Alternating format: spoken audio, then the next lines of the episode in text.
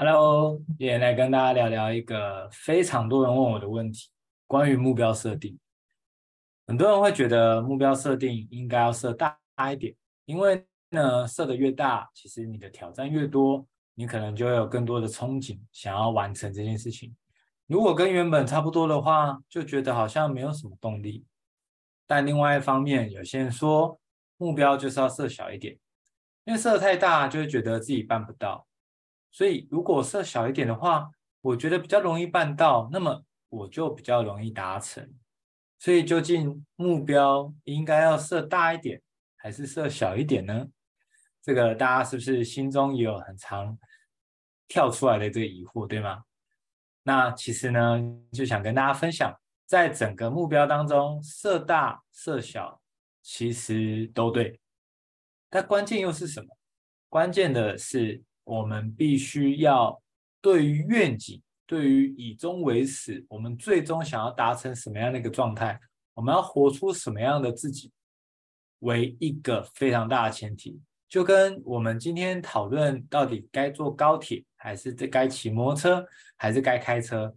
讨论这个过程中应该没有什么意义。为什么？因为我们还没决定到底要去哪。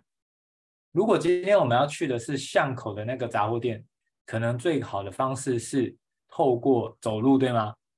不太可能坐高铁吧，因为你特地去高铁站，然后呢，就更远啊。所以很多时候我们在设定目标，其实是取决于我们想要去哪里，我们最终的愿景是什么。但是我们在设定这个最终愿景的时候，有些人就会担心啊，那如果设定了这一块，可是我觉得很遥远呢，怎么办？我觉得好像跟自己的现在差太多了，那个差距太大了，大到会让我们觉得好像办不到哦。所以实际上呢，要跟大家分享的是，你先把终点就是定锚的概念，也就是以终为始，以我们终点要到的地方为现在开始的起点。当我们这样设定之后呢，我们的下一步就是我们必须把这中间所有要突破的瓶颈，要过的关卡，全部把它拟定出来，而展开所谓的行动计划。当我们展开行动计划，我们可能可以设计的是：我五年要完成什么事情，三年要完成什么事情，一年要完成什么事情，甚至接下来可能进到半年、每一季、每一个月，甚至到每周，甚至到每天。所以我们会发觉。真正的观念是，我们应该要设定一个非常清晰，自己会成为怎么样的人，最终想要得到什么样的结果。那么，我们再往回推，我们去看看接下来的十年、接下来五年、接下来这些时间，我们阶段性的目标要完成哪些事情。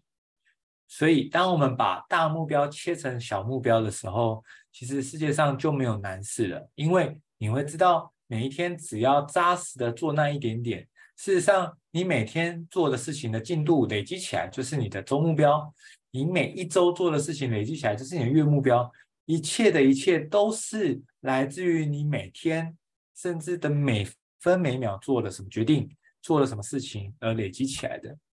所以，事实上，对大家来说，如果我们现在没有改变我们每天的行动计划，没有改变我们每天的行为的话，基本上，你说一年后，呃，不要说一年后，可能一个月后会有什么改变，都不太可能的，因为我们每天还是走老路，却期待到了新地方。这件事情是爱因斯坦所谓的最疯狂的疯子才会做这种事情，因为根本就不可能，却又这样的期待。所以事实上呢，真正的答案就是我们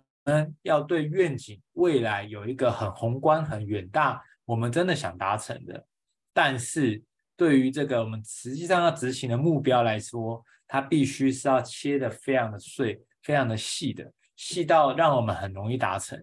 所以大家有发现了吗？事实上，这当中的观念其实就是这么的清晰，只是有时候我们把它混为一谈，我们就会出现各派的说法。有些人说目标愿景要很大，有些人却说要很小。那到底谁对谁错呢？事实上不是对错的问题，而是我们摆放顺序的问题。所以希望这一集的节目能够让大家有一个非常清晰的概念，尤其我们接下来快到了新的一年了，那么这时候是最好可以开始逐步的检视自己今年的目标是否达成，以及我们明年可以怎么样设定新的目标。而大家一定要记得，设定目标这件事情，它必须是要非常有动力、非常快乐的，不是别人逼着你的。所以，当我们设定出来，我们想象到我成为这样的人，那种感觉、那种使命感、那种热血沸腾的感觉，那才是我们真正在设定的过程中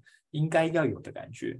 所以，如果你已经有成功这样的感觉在做设定的话，我非常恭喜你，代表你在设定目标这一块，你已经掌握了非常的稳健、非常的扎实。